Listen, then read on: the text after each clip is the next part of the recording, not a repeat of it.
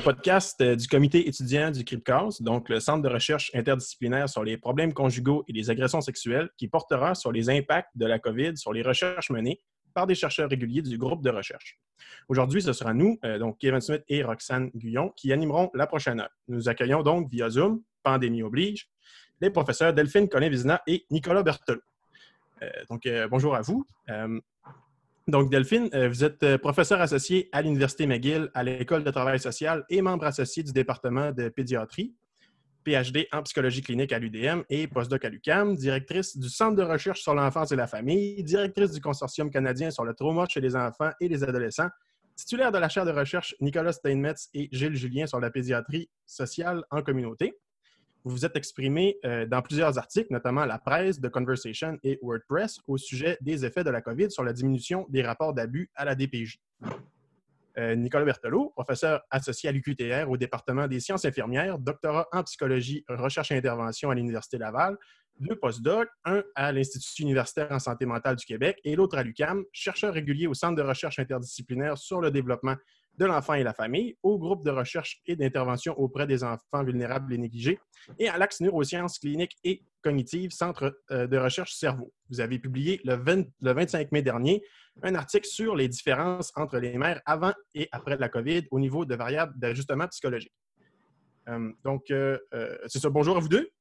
Bonjour. Bonjour. On a bien fait nos devoirs, hein? Il manquait pas des belles présentations. Ah, euh, donc, euh, si vous voulez nous, nous, parler un peu des recherches que vous menez présentement, euh, sur quoi est-ce que vous travaillez? Je vais, je vais y aller. alors, ben, en fait, on, travaille sur plusieurs projets, ceux qu'on a pu maintenir malgré la COVID, les projets qui pouvaient se mettre soit parce qu'on avait déjà des données, soit parce qu'elles pouvaient se mettre sur pause un peu, on a pu les poursuivre, ce qui est vraiment une chance, parce qu'on peut s'imaginer là, que dans le contexte de la COVID, comme chercheur, un des impacts qu'on a vécu, c'est certaines collectes qu'on n'a pas pu faire mhm. auprès de personnes. Donc, il y, a, déjà comme un peu l'objectif de vouloir maintenir ce sur quoi on a travaillé pendant plusieurs années. ensuite, la COVID, ça a donné l'opportunité de faire des nouveaux projets de recherche, de tenter d'être le plus pertinent possible et que notre expertise soit utile dans le cas de, de la COVID. Et je pense que c'est le cas de Nicolas aussi, donc des projets qui se voulaient le plus possible répondre à des grandes questions. Moi, la grande question qui m'a préoccupée, c'est à quel point finalement le fait que les enfants n'étaient plus dans les milieux euh, de soins, ils étaient plus dans les écoles, ils étaient plus vus par des personnes de la communauté, jusqu'à quel point ça faisait en sorte que certains enfants pouvaient être à risque de maltraitance, puis malheureusement, qu'on n'était pas là pour les aider, qu'ils n'avaient plus de véhicules pour pouvoir parler de leurs difficultés, puis d'avoir des sentinelles, hein, les fameux anges gardiens, qui pouvaient être là pour pouvoir signaler ces, euh, ces, difficultés de, maltraitance. Puis malheureusement, dans les premières analyses qu'on fait à l'échelle de Montréal avec euh, l'équipe de l'IUJD, ce qu'on réalise, c'est qu'effectivement, il y a eu 32 de moins de signalements en protection de la jeunesse en comparaison au printemps 2019 où il n'y avait pas la COVID.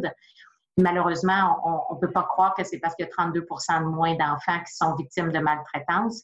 La, la, raison pour laquelle il y a cette diminution, c'est parce qu'il n'y a presque pas eu du tout de signalement qui est fait par l'école alors que l'école est responsable le plus souvent d'à peu près du tiers des, signalements euh, qui sont reçus en protection de la jeunesse. Fait que ça, c'est un résultat que j'ai trouvé super intéressant et sur lequel il faut qu'on s'attarde beaucoup.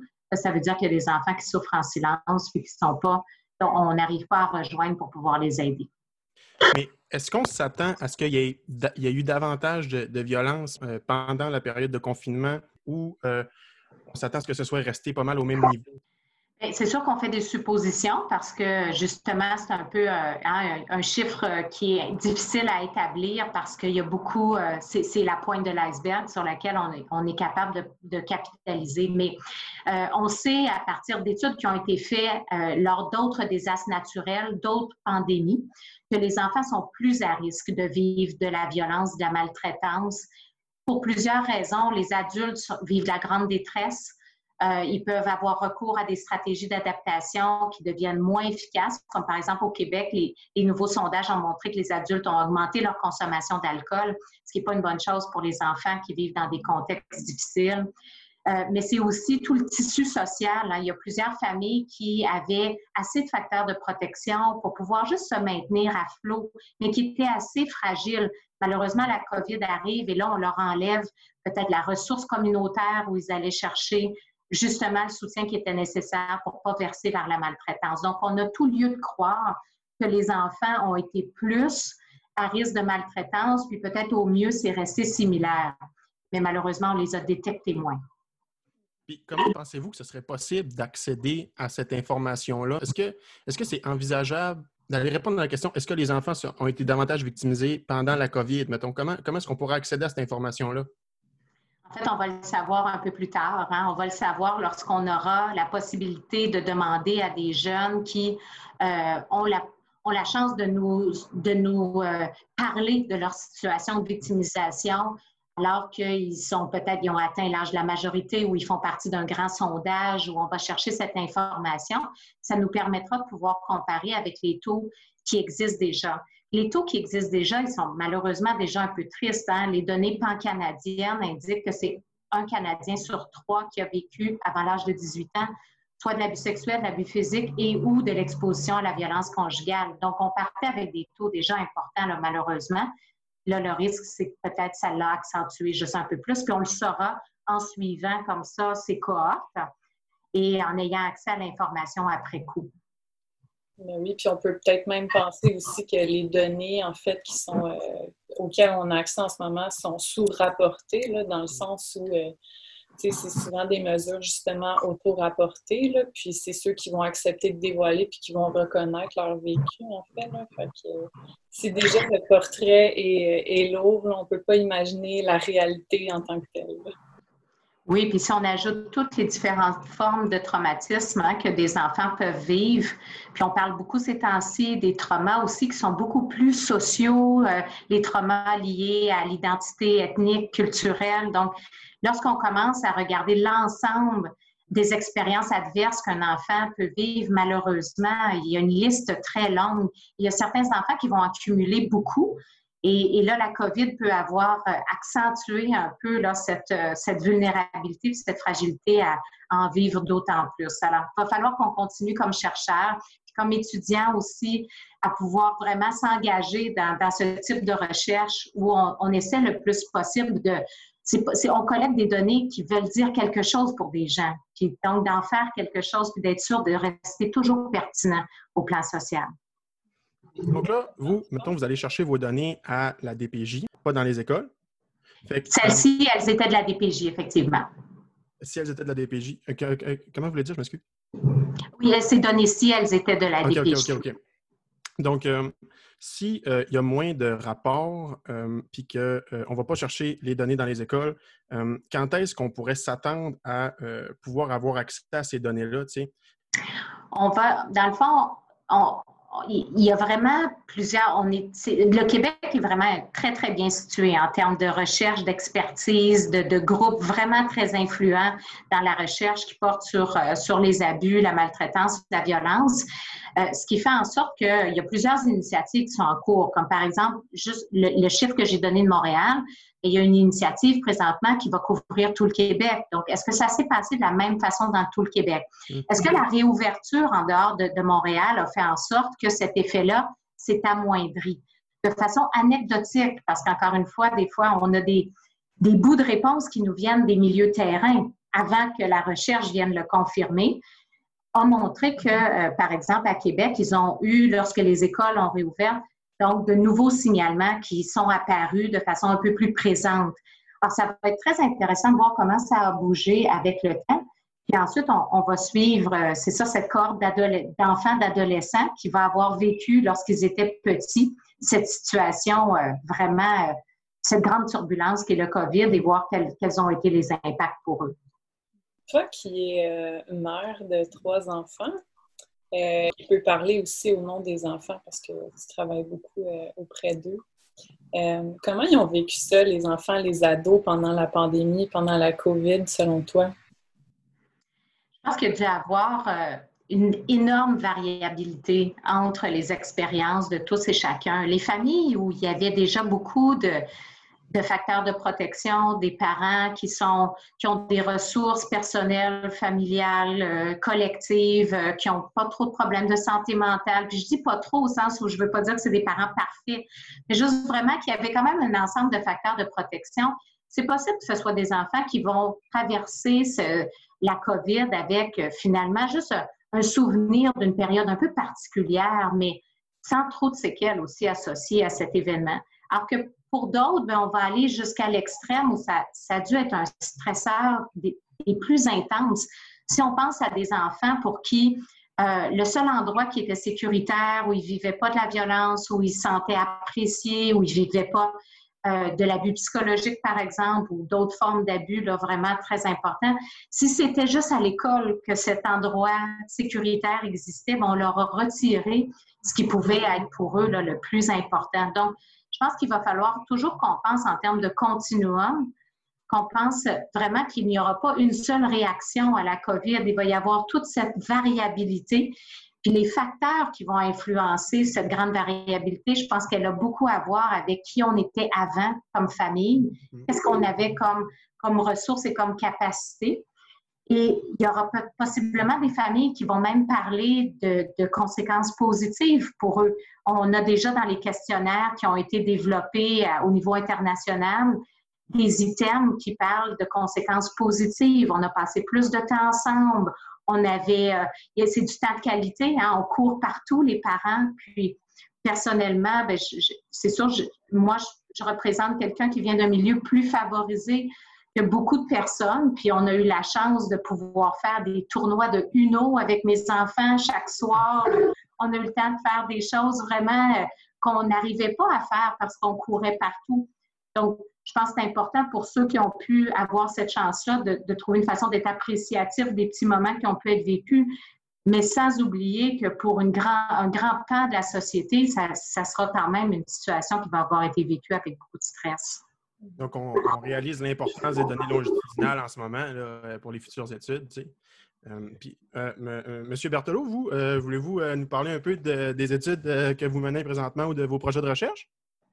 Oui, tout à fait. Je pense que Delphine a très bien contextualisé le tout dans le sens que ni un ni l'autre, hein, on est des, spécialistes de la COVID, puis on ne prétend pas le devenir non plus avec les circonstances. Donc, chacun avait nos expertises dans des domaines euh, bien particuliers, mais qui euh, inévitablement euh, s'appliquent aux circonstances exceptionnelles qu'on vient de vivre et qu'on vit toujours.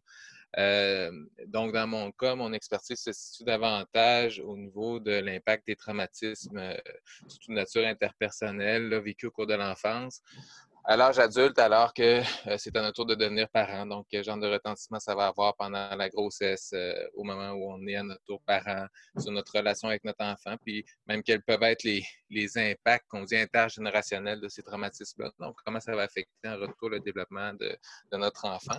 Donc, bien entendu, cette, euh, cette expérience, cette expertise-là que j'avais par rapport à la question de la grossesse, la parentalité, mais s'appliquait de façon bien particulière aussi au contexte de la COVID, parce que comme on vient de, de parler, la, situation a eu des, des, impacts assez importants sur les familles. Puis, moi, je me suis intéressé plus particulièrement aux, femmes enceintes qui, pour plusieurs raisons, on pouvait s'imaginer, étaient une population relativement vulnérable à vivre euh, de la détresse psychologique, même si les, données de recherche semblent suggérer qu'ils ne sont pas une, population plus vulnérable au niveau physique. On sait que toute la période où on est les femmes sont enceintes, les, hommes sont en train de devenir pères, c'est une période de turbulence importante, où il y a beaucoup de bouleversements déjà qui se produisent, il y a beaucoup de suivis médicaux qui sont requis, euh, nécessaires, qui sont importants. là, tout ça était bouleversé davantage pendant la, COVID. Donc, c'est pour ça qu'on s'est intéressé à venir documenter un peu plus qu'est-ce qui était l'expérience précise des, femmes enceintes pendant la, période de pandémie. Puis où on a pu documenter notamment assez rapidement que euh, on, on, observait une augmentation importante des, symptômes psychologiques chez les femmes enceintes en cours de grossesse qui est une préoccupation, je pense, importante, euh, importante à soulever, parce que j'aurais tendance à penser qu'à la moyenne, il y a eu une augmentation dans différents groupes de la population, pas juste chez les femmes enceintes, mais dans la majorité des populations, probablement qu'on voyait plus d'anxiété, plus de symptômes dépressifs et autres.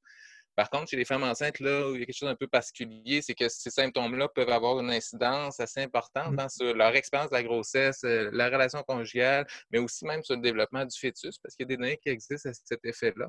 Fait que pour nous, c'est important de assez rapidement là, euh, venir euh, souligner ça euh, à l'ensemble des communautés, que ce soit la communauté scientifique, mais même euh, politique, euh, médicale et autres, là, pour qu'on puisse entreprendre le plus rapidement possible des actions pour venir amoindrir cette détresse-là chez les femmes enceintes. Qu'est-ce que tu as trouvé dans tes données? Euh, Qu'est-ce qui apparaît? C'est quoi tes plus grands constats? Ben, les plus grands constats, comme, comme je disais, c'est des constats qui sont malgré tout euh, assez simples et pas si surprenants. C'est-à-dire qu'on on voit une augmentation de la détresse là, pendant la, la grossesse chez les femmes en attente d'un enfant, où est-ce qu'on avait quand même l'occasion où on a pu comparer euh, une cohorte là, de, de femmes qu'on a recrutées là, au cœur de la pandémie, donc vraiment au début avril, alors que le confinement venait d'avoir lieu et autres, là, qui est probablement la période de temps qui était la plus stressante qu'on a vécue, en tout cas à plusieurs égards là, euh, jusqu'à maintenant. Puis on avait une cohorte qui avait répondu à nos mesures avant l'arrivée de la pandémie. Fait qu'on a pu comparer les deux groupes. Puis qu'en effet, on a observé une, une augmentation de la détresse là, sous forme de symptômes anxieux, dépressifs, également sous la forme de symptômes de stress post-traumatique ou euh, d'autres types de symptômes qu'on associe plus typiquement au, au, trauma, comme la dissociation. Mais ceci étant dit, en termes de, de signification clinique, c'était vraiment en termes de symptômes anxieux et dépressifs qu'on voyait une augmentation importante. On voyait cette augmentation-là dans, dans, tous les groupes là, de, de, femmes enceintes. Donc, c'est pas vraiment les, gens qui étaient à la base plus vulnérables, qui avaient des grossesses à risque, euh, qui euh, avaient un statut socio-économique défavorisé, bien que euh, celles qui étaient sous le, revenu médian dans la population, puis celles qui avaient déjà des antécédents de troubles mentaux, étaient celles qui, dans notre échantillon, euh, présentaient le plus de détresse psychologique en cours de grossesse. Pensez-vous faire un suivi avec euh, mes enfants qui vont naître euh, post-COVID? Ben, ben, pas, les, les, enfants de ces mères-là? Oui, certainement. C'est ce genre de choses qu'on s'intéresse à faire. Pas juste notre équipe. J'aurais tendance à penser qu'actuellement, il y a des centaines d'équipes à travers le monde qui se sont posées les mêmes questions que nous, qui vont suivre euh, les familles de façon longitudinale. Euh, donc, on va devoir réfléchir à comment on souhaite se positionner dans, par rapport à ça. Mais c'est sûr qu'on a un beau bassin, là, un bel échantillon pour oui. pouvoir suivre euh, ces familles-là dans le temps, puis voir quelles sont les implications là, pour euh, ces parents-là, mais éventuellement même pour le développement de leur enfant. Je vous dirais, ceci étant dit, que là où, de, de notre côté, on, on s'est toujours plus intéressé, ben pas plus intéressé, mais qu'on s'intéresse aussi comme équipe de recherche, c'est euh, de ne pas juste venir dénoter des, des, problèmes, des facteurs de risque, mais d'essayer assez rapidement, quand on a des, des, évidences, de pouvoir agir sur ces facteurs de risque. Là. Fait que ça, c'est tout un autre volet de nos recherches où maintenant qu'on a documenté qu'il existe cette augmentation de la détresse, puis que les recherches antérieures ont démontré que ça peut avoir des incidences sur le développement de l'enfant, puis sur l'expérience de la parentalité, mais ce qu'on souhaite faire, c'est d'intervenir, essayer de trouver des, des moyens d'intervenir le plus rapidement possible pour normaliser ou redresser ces trajectoires de risque-là. Puis ça, c'est l'autre chose qui, qui, qui, est intéressant dans nos travaux, c'est que déjà avant la pandémie, on, on avait développé un programme d'intervention prénatale euh, pour les femmes enceintes, ça s'appelle le programme STEP, qui s'adresse à des femmes enceintes qui avaient vécu des mauvais traitements au cours de leur enfance. Puis qu'on s'est rendu compte qu'il pourrait très bien s'appliquer aussi là, pour les femmes enceintes euh, de la population générale euh, qui n'ont pas nécessairement vécu des expériences très difficiles au cours de leur enfance, mais qui actuellement bon, pourraient bénéficier de cet espace-là pour réfléchir à leur expérience de la maternité, pour trouver des moyens de mieux régler leurs émotions, etc., puis s'engager le, euh, le, plus sereinement possible dans cette expérience-là de la maternité. Donc, on, on, vite, on s'est adapté pour pouvoir offrir notre programme en ligne à un bassin plus général de population. Mmh. Puis, ce qu'on va souhaiter voir euh, éventuellement, c'est si en offrant ce programme-là, bon, on est capable de, euh, de, favoriser une expérience plus positive puis d'intercepter ces impacts potentiels également ça pourrait avoir sur le développement de l'enfant. Mais ça doit être difficile de, de faire une évaluation de programme alors qu'on n'est pas en contrôle des, euh, des, modalités d'application du programme. Si c'est offert par Internet, comment vous faites pour comme, euh, vous assurer que le programme est bien suivi ou de quelle nature est-ce qu'il est fait le programme? Mm -hmm. Mais de notre côté, ce n'est pas un programme en ligne que les gens vont euh, s'asseoir puis vont suivre. C'est vraiment une intervention de groupe, mais qu'on va faire via Zoom, par exemple. Okay. Donc, on, on, est vraiment en contact avec les participantes, même si ce contact-là est différent là, euh, que celui-là en personne. Ceci étant dit, ce qui, ce qui, est plus difficile actuellement, c'est que quand on veut approcher des, des femmes enceintes, c'est assez facile de le faire via les cliniques médicales, le rendez-vous de grossesse, etc. Tout ça a été euh, compromis, ou en tout cas ben oui. beaucoup, beaucoup, bouleversé pendant la grossesse. Fait on n'a pas trouvé actuellement un moyen efficace de rejoindre les femmes enceintes, de les inviter à participer au programme, de les, attirer vers ce programme-là. Donc, ça a été plus ça nos défis, je vous dirais, jusqu'à maintenant pour implanter ce volet d'intervention. Ça a été beaucoup plus facile pour des gens qui souhaitaient compléter des mesures. ils l'ont fait. On était une des premières recherches aussi à arriver sur les réseaux sociaux, entre autres. Là, il y a eu vraiment un bassin de gens qui s'y ont intéressés, puis qu'il y a plus de 2000 femmes enceintes qui ont accédé à nos questionnaires, puis qui ont répondu en partie. Euh, mais maintenant, de s'engager dans une intervention, ça a été plus embêtant parce qu'on n'avait pas l'occasion de leur présenter verbalement l'intervention ou discuter avec elles. C'est ça le défi principal, je vous dirais, qu'on a vécu euh, jusqu'à maintenant par rapport à ce volet de nos recherches. Parce que votre capacité à rejoindre les gens, moi, j'avais trouvé ça impressionnant. Euh, les données qui étaient accumulées avant COVID, c'était 496 participants, ce que j'ai vu dans l'étude. Puis pendant COVID, vous avez 1258 participants qui sont arrivés à l'intérieur des deux semaines, genre du 2 avril au 14 avril, quelque chose comme ça. Je me dis, euh, mais c'est bon. comment est-ce que vous expliquez ça, que les gens aient plus répondu comme euh, pendant la COVID qu'avant? Mettons, la, la, façon d'approcher les gens était différente? Oui, la façon d'approcher les gens était différente. Euh, là, on ne pouvait plus les approcher comme on fait normalement via les cliniques médicales, les rendez-vous de grossesse. Donc, on, on, est allé vers les réseaux sociaux. Ceci étant dit, on a eu la préoccupation assez rapidement de dire qu'il faut agir vite. Euh, euh, parce qu'une chose qu'on aurait pu faire, par exemple, c'est de recontacter nos mêmes participants, euh, puis mmh. d'avoir des mesures avant, pendant la, la, COVID. Ça a été super intéressant, probablement même un devis encore plus fort que celui qu'on a utilisé jusqu'à maintenant. Mais c'est long faire ça. Hein. Puis nos données de recherche ne seraient pas encore publiées. Puis on avait le sentiment qu'il fallait agir d'urgence. C'est alerter rapidement les, académies médicales, les, les, décideurs, etc., de ce qui se passait actuellement avec les femmes enceintes, parce qu'on soupçonnait une inflation là, importante de la détresse psychologique. Fait qu'on a tout fait pour agir plus rapidement possible. Puis, en agissant rapidement, un avantage ça a eu aussi, c'est qu'on était à peu près une des premières recherches euh, arrivées sur les réseaux sociaux, alors que maintenant, ben, on envoie 10-15 chaque jour. Là. Fait que je pense qu'il y a eu un, certain essoufflement de la population, euh, un certain écartement aussi, où est-ce que les gens sont tannés d'entendre parler du COVID, veulent passer à autre chose, etc. Mais au moment où on est arrivé, euh, je pense que avaient besoin de signifier qu'il se passait quelque chose de différent dans leur vie aussi, puis ce qui fait en sorte qu'il y a autant de gens qui ont voulu participer. Fait que là, ben, ce qu'on va soit faire euh, dans les prochains jours, c'est de, recontacter tous ces gens-là parce que la plupart nous ont laissé leurs coordonnées pour participer à d'autres volets de la recherche, puis voir où ils en sont maintenant, parce qu'on peut penser que pour plusieurs, euh, la situation est bien différente aujourd'hui qu'elle l'était au, au début du mois d'avril. Parce que là, il euh, ne euh, faut, pas passer ça sous le tapis. Je veux dire, cet article-là, ça relève pratiquement du miracle. Je veux dire, mettons qu'on regarde juste le timeline un peu de comment ça se passe. On se dit, c'est le 13 mars, le gouvernement du Québec déclare l'état d'urgence. Le 2 vous, avez fini votre première collecte de données le 1er mars. Euh, c'est ça, 2020. Vous avez l'approbation éthique le 2 avril. Vous avez fait une collecte de données supplémentaires en deux semaines jusqu'au 13 avril. vous avez publié le 25 mai. Donc, ça m'a fait rire un peu quand vous dites euh, To the best of our knowledge, this is the first study reporting a significant surge of distress. Euh, c'est pas, le, le sujet qui me fait rire, mettons, mais c'est juste le fait que ce soit la première étude. C'est publié le 25 mai. Donc, si on sait, mettons, que ça prend à peu près un mois pour avoir les reviewers, ça voudrait dire que vous auriez au moins soumis le 25 avril. Puis si vous avez fini votre collègue de donner le 13, ça veut dire que c'est quasiment, écrit tout de complet en 12 jours. Dire, ma seule question, c'est comment vous avez fait ça? Oui, les, timelines sont assez justes. On a travaillé fort, je vous dirais, ça c'est une chose. Euh, moi, il y, a deux choses que je retiens là, de, ces travaux-là qu'on a fait pendant la pandémie. la première, c'est qu'on a vraiment une équipe euh, absolument extraordinaire. Pas hein. oui, oui, tout à fait. J'étais pas tout seul dans ça. Puis toute l'équipe d'étudiants qui est autour de nous, les étudiants du Scriptcast sont mobilisés. Euh, ils ont été euh, très impliqués, super actifs. Puis tout seul, on ne serait jamais parvenu. C'est parce qu'on avait cette équipe-là en place puis qui, était dévouée là, au projet puis qui ça nous a permis d'agir assez rapidement. L'autre chose qui, qui, nous a aidés, c'est que les comités d'éthique ont accéléré tout ce qui était euh, projet lié à la COVID. Puis de notre côté, ben, on avait déjà une collecte de données en cours où tout ce qu'on a fait, c'est d'administrer les mêmes questionnaires à peu près, mais en changeant notre méthode de recrutement. Ça n'a pas eu euh, besoin de, de, développer des nouveaux outils. Quoi qu'on l'ait fait, on a développé quelques nouveaux outils rapidement en équipe.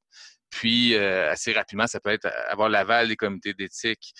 donc, on a eu plusieurs choses qui nous ont aidés dans, dans ce sens-là. Euh, qui nous ont permis d'agir rapidement, qui était vraiment, comme je vous disais, notre objectif. Euh, pas d'être les premiers, mais de vite d'alerter euh, les gens à ce qui se passait actuellement parce que, bon, les académies médicales, par exemple, d'obstétrique, gynécologie, etc., vite sont arrivés avec des guides de pratique, puis dire, ben, OK, il faut séparer la mère de l'enfant quand elle a le COVID, est-ce que ça a des impacts sur la grossesse? c'est super intéressant et important de le faire. Mais en même temps, il n'y avait rien au niveau mondial dans les recommandations. Se dire, ben, peut-être qu'il faut aussi demander aux femmes enceintes comment elles vont, puis euh, d'essayer de faire quelque chose pour les soutenir lorsqu'elles ne vont pas euh, super bien. C'est un, peu ce qu'on a voulu euh, faire en publiant rapidement notre article pour limiter le plus possible l'incidence à pouvoir avoir. Super. Ben, c'est tout à votre honneur. Puis personnellement, j'ai lu avec intérêt ton article, bien que ce ne soit pas un sujet que je, connais beaucoup. Là, je connais plus le domaine des traumas, mais j'ai trouvé ça super pertinent, puis vous avez fait des bonnes euh, euh, recommandations aussi. Puis toi, Delphine, euh, est-ce que tu as vécu des enjeux par rapport à tes recherches durant la pandémie? Les, enjeux que, j'ai vécus, euh, c'est justement de partir certains projets qui étaient peut-être moins exactement en continuité et donc euh, d'avoir euh, des délais, tu sais, malgré, par exemple, on a un nouveau projet où on implante des grilles cliniques dans tout le continuum jeunesse, dans les CIE, c'est six de la province. C'est subventionné par le ministère Santé et Services sociaux, donc c'est vraiment comme pour venir appuyer les intervenants qui pouvaient euh, être un peu laissés à eux-mêmes pour communiquer avec les différentes familles qui servent, qu'ils ont déjà comme clients. Mais là, quelles questions poser? C'est quoi les facteurs de risque? Qu'est-ce qui se passe pour ces familles-là? Donc, on a développé des grilles sur la santé sentimentale pour pouvoir les épauler. Puis, étonnamment, contrairement justement à Nicolas dans, dans son histoire, ça a été très long à faire approuver, même s'il y avait la notion que la COVID devait faire euh, accélérer les choses, même si euh, on avait un projet qui était, dans le fond, appuyé par le ministère. Malgré tout, euh, et on n'a aucune donnée très sensible, ce sont les intervenants qui complètent ces grilles, puis on a eu quand même ces embûches. Alors, je trouve que c'est sûr, ça, c'est l'aspect peut-être, euh, j'ai souvent fait la comparaison quand j'attendais impatiemment la réponse, puis je voyais aux nouvelles qu'ils étaient déjà en train de tester des nouveaux vaccins pour la COVID. Je me disais, mais moi, je demande juste la perception des intervenants sur, dans le fond, quels sont les enjeux vécus par les familles qui servent.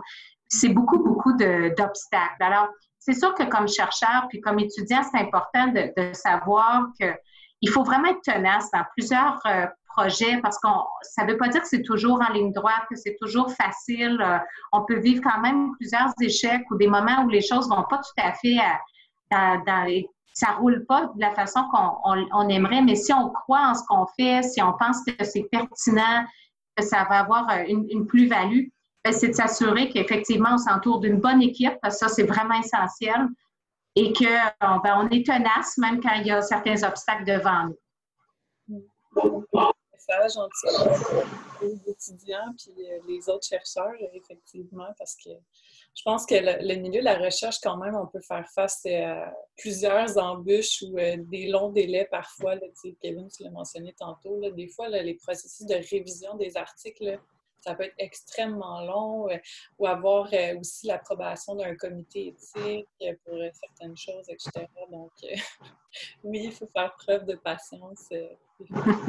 C'est une vertu à développer comme chercheur. Beaucoup de patience, puis quand même de la patience aussi. Puis être capable de, c'est ça, de vraiment persévérer même lorsque les choses sont pas aussi faciles. Puis on disait bien s'entourer, puis euh, Nicolas mentionnait les étudiants qui sont vraiment les personnes hyper importantes. Puis nous aussi, entre collègues, c'est inspirant pour les uns et les autres de voir ce que chacun fait. On a comme chacun notre petite niche. Euh, mais c'est une grande mosaïque finalement, lorsqu'on met tout ensemble ce qu'on est capable de produire. Le CRIPCA, c'est un, vraiment un groupe de recherche qui, qui, qui est un des meilleurs exemples, je pense, euh, dans, les groupes de recherche en termes de cette synergie, chacun a contribué, puis essayer aussi de, contribuer à la formation des étudiants pour qu'on soit encore plus nombreux à avoir cette mission-là. Mais on parlait d'éthique de publication un peu tantôt, puis je me demandais comme qu'est-ce qu'on pense de euh, des. On parlait des délais, mais qu'est-ce qu'on pense des délais? Euh, est-ce que est-ce que c'est correct que ce soit plus long est-ce qu'il aurait vraiment fallu qu'on soit plus urgent dans la manière de gérer les demandes? Puis de la même façon, euh, qui est-ce qui est suffisamment connaissant de la COVID pour juger du bien, du bien fondé d'une proposition politique ou d'une proposition pour une publication? Qui est-ce qui est suffisamment bien connaissant pour dire la publication que vous m'offrez là, ben, elle n'est pas, pas bonne. C'est qui les bons reviewers? Pour, pour les publications, c'est qui les bons reviewers pour l'éthique? C'est quoi le. Est-ce qu'il faudrait être plus rigide? Est-ce qu'il faudrait être plus lousse, euh, comme ils le font pour les vaccins? Je, je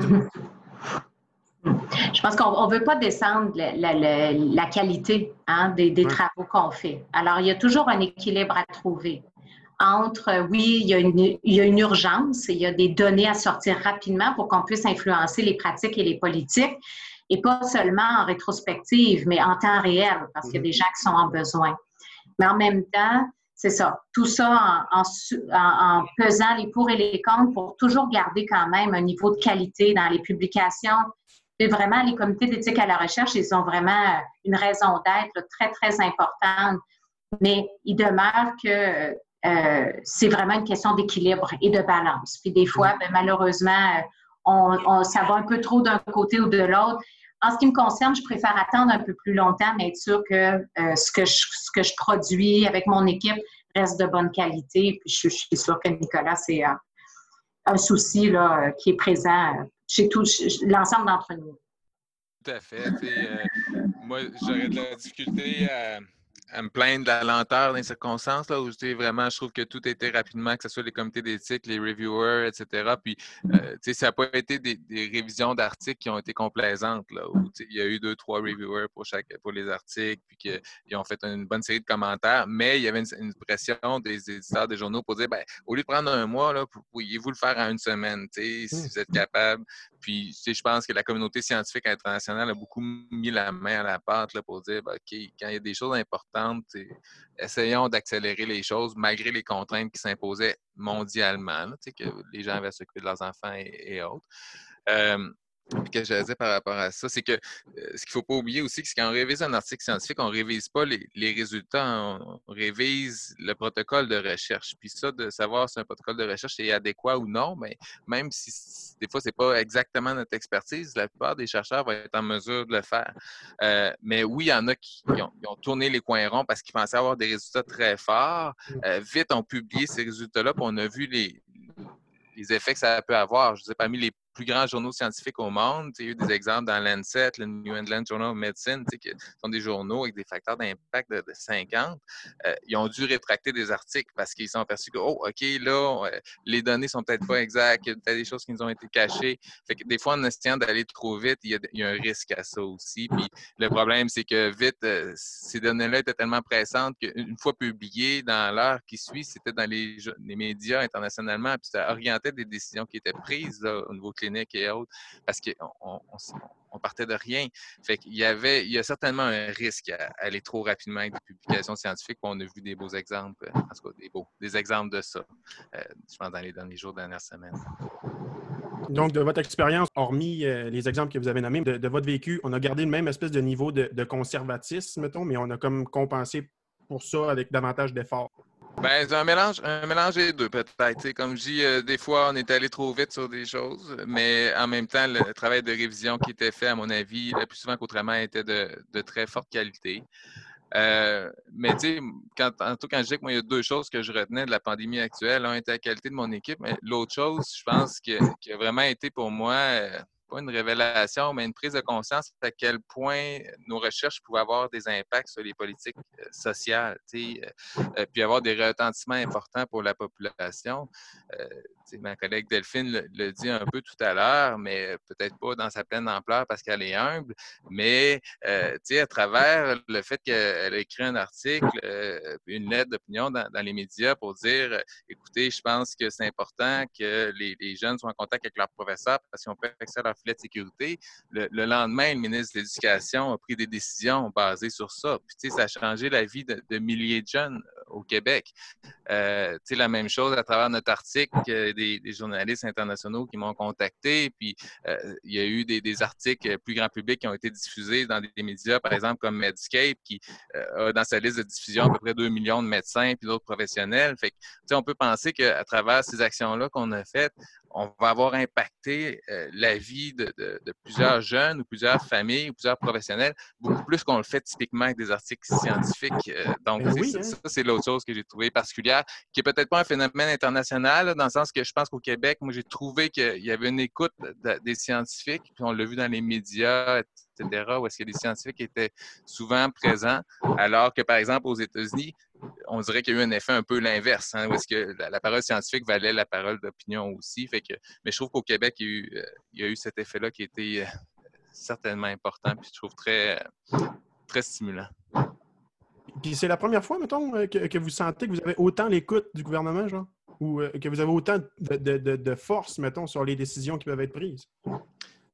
Personnellement, je dirais que non, là, dans le sens que les deux, ont été aussi invités à témoigner à la commission euh, sur les droits des enfants en protection de la jeunesse. il, y a, une certaine écoute à, ce niveau-là, mais là, vu qu'on partait de zéro comme connaissance, je pense que l'effet est encore plus grand et qu'il devait se prendre des décisions rapidement. Moi, j'ai trouvé qu'il y avait du moins une écoute rapide, puis une action rapide basée sur, euh, sur les propos scientifiques ou même l'opinion scientifique comme euh, celle de Delphine. J'étais contente de voir que ça dépassait le cadre de la santé, c'est pur, puis que ça venait chercher justement tout le côté euh, vraiment psychosocial, éducation. Parce que dans une période de pandémie, on l'a vraiment vu vite, c'est la santé, puis c'est s'assurer que les gens contractent pas la maladie qui devient vraiment euh, l'objectif principal, mais derrière, il y a des gens qui, qui ont d'autres besoins, il y a, les problèmes de santé mentale existaient. Puis là, graduellement, on a vu poindre oh, la préoccupation pour les gens qui étaient itinérants. on a vu poindre comme différentes populations qu'on avait complètement oubliées pendant quelques semaines euh, parce qu'il euh, y avait vraiment comme un focus assez étroit finalement sur ce qu'on était en train de vivre. je pense que c'est une réalité qu'on n'aurait pas pu éviter, mais c'est une leçon à apprendre aussi. Puis de prendre, nous, la parole comme chercheurs, moi, c'est un peu ça qui m'a motivé au départ d'écrire cette, ces lettres ouvertes, puis de pouvoir être, dans les médias pour rappeler, finalement, je n'avais pas de données. J'avais simplement euh, une opinion à émettre sur la base d'une expertise. Puis ça, je pense que euh, c'est quelque chose que les chercheurs, les étudiants aussi peuvent vraiment, euh, peuvent vraiment faire parce que de, soumettre une lettre ouverte n'est pas toujours pas toujours publiée, mais le jour où elle l'est, ben, on, peut avoir comme une nouvelle vitrine on a un nouvel impact qui sera effectivement pas celui d'un article scientifique. Mais en faisant tout ça, j'ai l'impression, moi aussi, quand même, avec la, crise de la COVID, à tout le moins, qu'il y a certains, euh, euh, certaines, certaines, productions de recherche qui ne sont pas celles des articles, qui ont finalement eu un impact peut-être beaucoup plus grand aussi à certains égards. Puis de revaloriser ce type de transmission des connaissances et de s'engager dans un dialogue avec les décideurs publics ça peut sembler intimidant au début parce que il faut quand même être sûr de son message. Puis souvent, en tout cas, moi, j'aurais de la difficulté à faire ça au début de mes études parce que je n'aurais pas été certaine que j'avais bien canné comme mon message. Il est venu avec le temps, il est venu avec l'expérience, puis voir ce qui finalement était une conviction profonde, puis soit que j'avais des données sur lesquelles je pouvais m'appuyer, ou soit que j'avais euh, des données d'autres personnes. J'arrivais avec l'UNICEF, j'arrivais avec d'autres instances qui s'inquiétaient des enfants et de la violence. Donc, je les amenais avec moi pour appuyer mon opinion. Mais ça, c'est vraiment euh, comme euh, une compétence à développer. Puis si on est intimidé au début, je pense que c'est assez normal, mais de penser en tout cas à le développer avec le temps comme chercheur, c'est une très, très belle vitrine. Ben, une compétence de, confiance en soi, principalement aussi, je pense, hein, parce que là, tu n'as pas euh, le, filet de la révision par les pairs pour te dire comme bon, ben là, ça, c'est peut-être pas correct, ça, c'est peut-être pas correct. Là, c'est vraiment un article de journal, ça, c'est ton nom qui est dessus, puis euh, les gens vont venir critiquer, tu vas recevoir des courriels, puis. Euh, on a un peu moins de contrôle aussi, on a un peu moins une euh, euh, dans, le passé, là, ça ne s'est pas produit maintenant, mais dans le passé, j'avais eu la chance d'avoir une très belle page dans la presse sur un des articles que j'avais fait sur le dévoilement en agression sexuelle. Puis c'était vraiment comme une belle entrevue, mais le titre de, cette, euh, de cet article de journal était Les victimes doivent dénoncer. Tu sais, c'est pas vraiment ça que je disais. Dans ça, ça manquait beaucoup de nuances en disant ça, parce que moi, je disais pas ils doivent dénoncer. Je disais on doit bâtir des sociétés qui permettent aux victimes de se sentir en sécurité pour dévoiler. Mais vous voyez bien que ça, ça fait pas un titre de journal. Ah, c'est une grosse nuance. Mais euh, pour le journal, donc il faut des fois aussi lâcher prise, s'assurer. Est-ce que grosso modo, c'était vraiment quand même mon message est passé? Lorsqu'on est en direct aussi, euh, on, peut ne pas avoir prévu telle telle question ou il peut y avoir une question qui est un peu coincante. Euh, donc, c'est sûr que dans, les, dans les euh, entrevues que j'ai données à la suite justement du ministre qui a décidé de, qui, a, mis cette politique en place, cette recommandation, j'ai eu plusieurs questions qui pouvaient être coinçantes, hein, dans le fond, où j'aurais pu me commettre puis dire des choses qui vont au-delà finalement de ma position comme chercheur. C'est comment naviguer tout ça. Alors, c'est vrai que ça nous sort complètement de nos sentiers battus, mais c'est une invitation euh, pour, pour les étudiants du CRIPCAS de penser à, à développer effectivement ce type de compétences, que ce soit maintenant ou que ce soit un peu plus tard dans leur carrière trouve que c'est un super bon conseil. on dirait que, ben, je vais parler mm-hmm. pour moi-même, mais ça peut s'appliquer aussi pour d'autres étudiants, mais on a tendance à rester comme dans notre petit carcan, ce qu'on apprend à l'école, euh, la publication d'articles scientifiques, etc. Mais c'est tout à fait pertinent, justement, comme tu le dis, de faire d'autres formes de publication ou, faire d'autres investissements sur le plan social. Est-ce que tu conseillerais, mettons, aux étudiants justement de go, lancez-vous, faites-en des lettres ouvertes, euh, etc. Mais je pense que ça, vaut la peine, en tout cas, lorsqu'on le sait quand on a quelque chose à dire. on le sait quand là, il y a un point qu'on pense qui serait vraiment, il y a une histoire. Est-ce qu'on a une histoire à raconter? Euh, donc ça, ça peut être un premier point de départ. Puis en fait, euh, Nicolas, c'est lui qui m'a suggéré de, publier dans la revue La Conversation, qui est une autre, un autre médium intéressant, euh, où il y, avait publié. Puis depuis la COVID, j'en ai publié trois qui mhm. ont été finalement la suite de, euh, et ça a été lu par 20 000 personnes. il n'y a vraiment aucun de mes articles scientifiques, je suis sûre, depuis que je suis chercheuse, qui a été lu par 20 000 personnes. c'est trop pointu, c'est trop, c'est quand même, alors que là, on a un grand, grand auditoire. Alors, est-ce qu'on a une histoire? Est-ce qu'on a quelque chose qu'on veut raconter? Puis, peut-être de se pratiquer à travers euh, euh, quand, quand, on présente même des données, finalement, c'est quoi mon histoire? Qu'est-ce que, qu'est-ce que je veux que les gens retiennent? Qu'est-ce que ça a comme pertinence sociale? Qu'est-ce que ça veut dire pour la clinique? C'est souvent dans ces moments-là qu'on trouve vraiment des choses intéressantes qui pourraient mener à une lettre ouverte, qui pourraient mener à une autre chose. Mais, fait, ça ne se force pas tout à fait, au sens où on, on doit sentir qu'on on, l'habite bien. On est confortable avec ce message-là. Puis, et autant Nicolas et moi, je suis certaine qu'on est capable de dire en une phrase ou deux, finalement, c'est quoi le message punch. Puis, on m'a beaucoup donné ce, euh, cette suggestion-là quand j'étais euh, en formation. C'est quoi ta ligne? Tu, sais, tu veux parler de ton PhD, là? C'est quoi ta ligne que tu peux dire dans un ascenseur?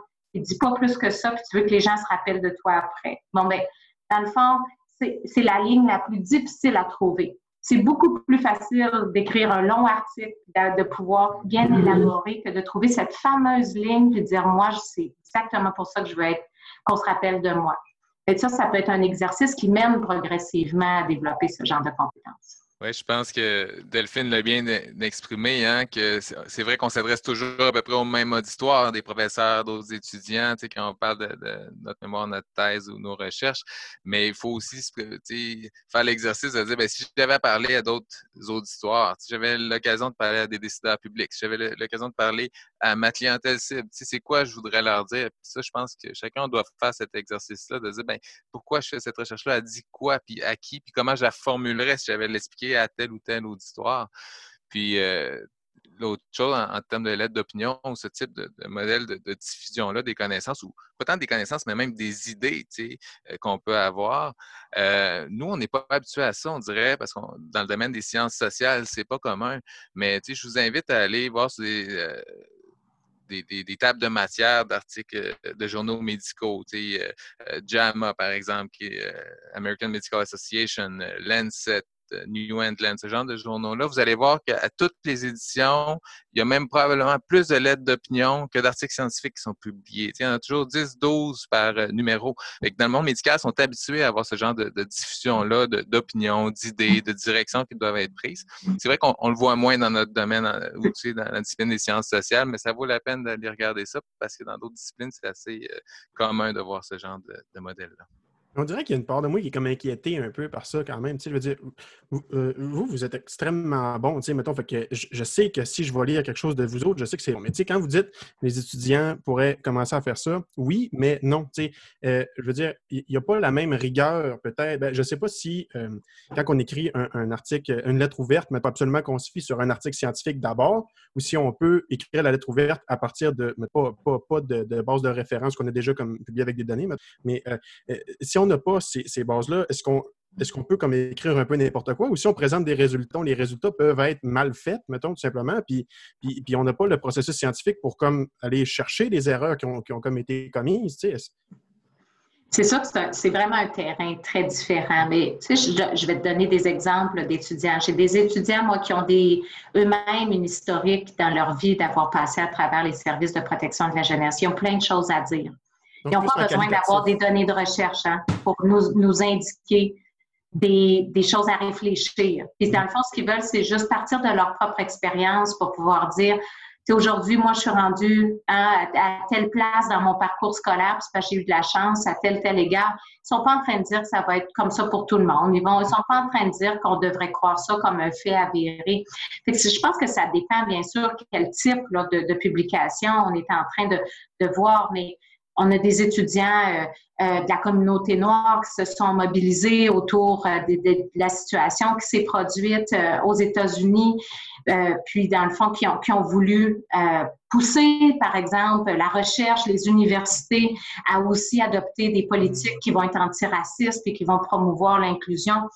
Je, je pense qu'il faut vraiment penser, c'est sûr qu'un article scientifique, c'est un article scientifique. On peut en faire un résumé, on peut être capable en tirer des forces et des faiblesses, mais quand on veut influencer les, politiques, quand on veut influencer les discours dans notre société, on peut partir aussi de différentes sources de connaissances. Il n'y a pas juste la science, il n'y a pas juste les articles scientifiques, puis il y a toutes sortes de choses. Mais dans le fond, l'invitation ici, c'est pas de se dire qu'on doit tous être un porte-parole hein, d'une cause ou de quelque chose, mais si on sent qu'on en a une cause à défendre, mais je pense qu'il n'y a pas d'âge, puis il n'y a pas d'expertise, puis on n'est pas obligé d'être rendu des experts pour se donner le droit d'avoir une parole. Puis pensez-vous que la lettre ouverte, c'est ce qui vous a donné, mettons, le plus de poids mais par rapport euh, à l'influence euh, des décideurs ou euh, l'article scientifique? C'est lequel de ces deux types de publications-là qui, qui est oui, ben en fait, dans le cas du ministre de l'Éducation, c'est vraiment les lettres ouvertes parce qu'elles ont été reprises. J'ai même eu droit à une caricature dans le, dans le soleil. Euh, donc, euh, ben, pas de moi, mais ça disait une chercheuse euh, suggère, puis donc ça mettait en scène de l'enfant qui est content et qui court pour aller répondre au téléphone parce que sa maîtresse l'a appelé. Donc, bon, c'était rigolo, puis je pense pas que ça se serait produit si ça avait été un article scientifique d'aucune façon. Euh, puis le ministre, c'est parce qu'il y a eu une attention médiatique, c'est parce que finalement, il, était, il était poussé par des forces qui sont pas celles nécessairement de la science.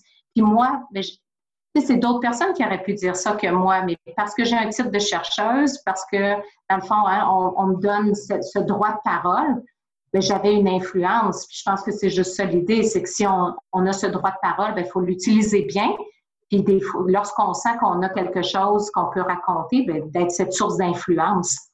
Mmh. Dans oui, J'allais juste dire, ça, fait deux fois que, Delphine dit ça, quand on sent qu'on tient quelque chose, c'est que je pense qu'en effet, avant de sortir dans les médias et autres, c'est qu'il faut avoir ce sentiment-là que là, OK, j'ai une idée ou j'ai une donnée ou j'ai quelque chose qui, euh, qui est important, qu'il faut qu'il soit partagé ou il faut qu'il soit dit. Donc, l'idée, c'est pas de, de tout faire en sorte pour sortir dans les médias publics, mais de le faire au bon moment pour la, bonne raison. Fait qu'en effet, on le sait, on le sent hein, quand on, est en train de faire une recherche ou on a un résultat ou juste on a eu une idée de dire Caroline, euh, me semble personne n'a pensé à ça. me semble pourquoi? C'est important. Fait que c'est dans ces situations-là, je pense que ça vaut la peine d'agir. Puis on peut, on peut voir à travers l'exemple de Delphine à quel point ça peut avoir des retentissements qui, à mon avis, qui sont beaucoup plus importants ou beaucoup plus évidents que ce qu'on va avoir à travers des articles scientifiques, à moins de faire une découverte absolument hallucinante. Euh, souvent, les articles scientifiques vont avoir des effets sur 10 euh, ans, 15 ans, parce qu'ils vont influencer d'autres recherches, d'autres chercheurs, etc. Puis, ultimement, cet effet-là va, se faire sentir aussi. Mais à très court terme, ben, ça prend des, je pense, des, prises de position comme le fait Delphine, puis on voit l'effet que ça peut avoir.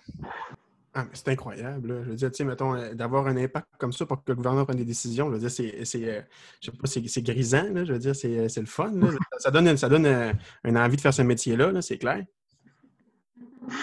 Merci. Ça, si on peut être des sources un peu d'inspiration, on a des passions. Ça, c'est clair, Nicolas et moi, on est des gens passionnés. Je pense que c'est nécessaire pour faire ce travail-là parce que c'est euh, il y a plein d'avantages à vraiment être un chercheur, être un professeur à l'université. Là, c'est un lieu privilégié dans la vie, mais ça nécessite beaucoup de travail, puis euh, des fois beaucoup de travail dans l'ombre avant justement qu'il y ait quelque chose d'un peu euh, comme spectaculaire qui puisse se produire.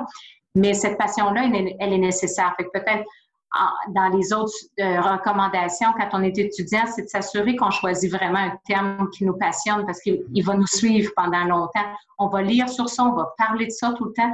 C'est pas toujours des thèmes drôles. Nicolas et moi, on n'a pas choisi du tout là, de travailler sur des, thèmes sociaux qui sont faciles, mais ils, nous passionnent puis on sent qu'on a une pertinence lorsqu'on fait ce travail-là. Puis ça, je pense que c'est vraiment précieux. Puis euh, justement, en parlant de ça, parce que tu dis oui, suivez votre passion, choisissez un sujet qui vous passionne, mais ça demande beaucoup de travail quand on veut devenir chercheur, quand on veut devenir professeur. Comment vous gérez ça, vous autres, la conciliation, conciliation et travail, famille? on, la, on la gère. Je, dirais, avant la COVID, ma façon de gérer, c'est vraiment euh, d'être quelqu'un qui est capable de vraiment mettre en, compartimenter. Quand c'est mon temps famille, c'est mon temps famille. De façon presque générale, à part s'il y avait des, délais pour une subvention, je ne travaille pas le week-end. Je vais travailler énormément la semaine s'il faut.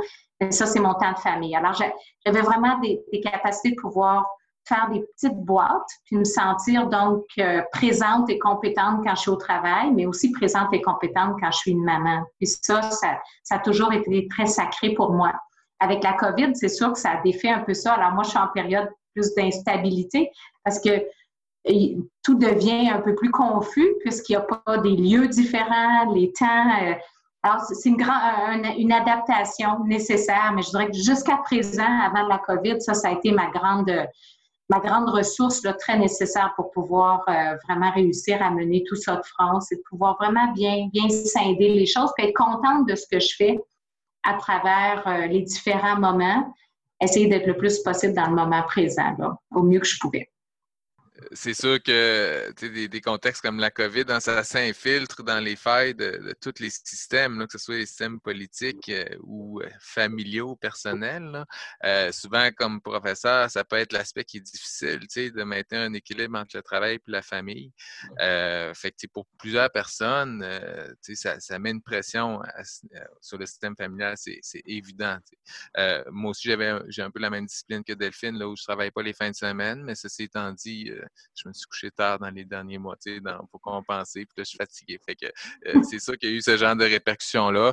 Personnellement, euh, ma conjointe a été absolument fantastique aussi dans le temps qu'elle a pu accorder à la famille, euh, sacrifier plusieurs choses et autres, ça a donné une chance pour pouvoir avancer sur les choses qu'on est en train de faire.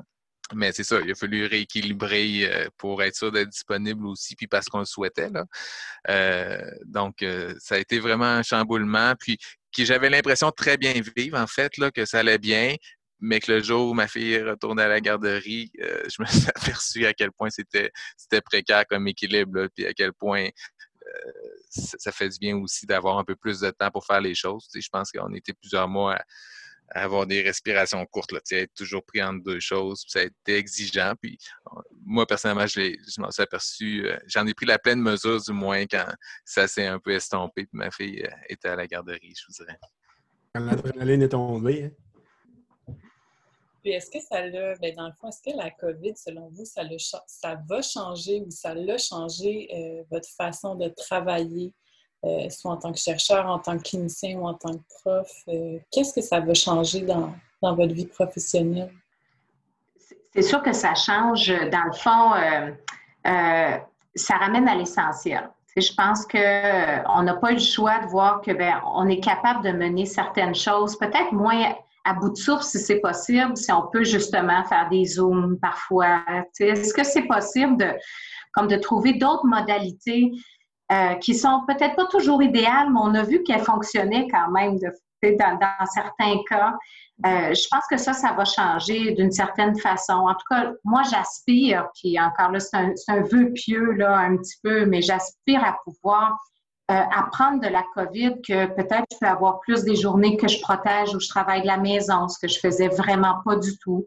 Euh, peut-être justement, si je vois que j'ai trop de déplacements dans un mois, de proposer de maintenir les réunions, mais de les avoir en, en visioconférence. Tu sais, ça, ça m'a appris quand même à, à, me recentrer un petit peu. Je suis quelqu'un qui est très bien dans l'action, mais il y a un moment aussi où euh, ça devient débordant.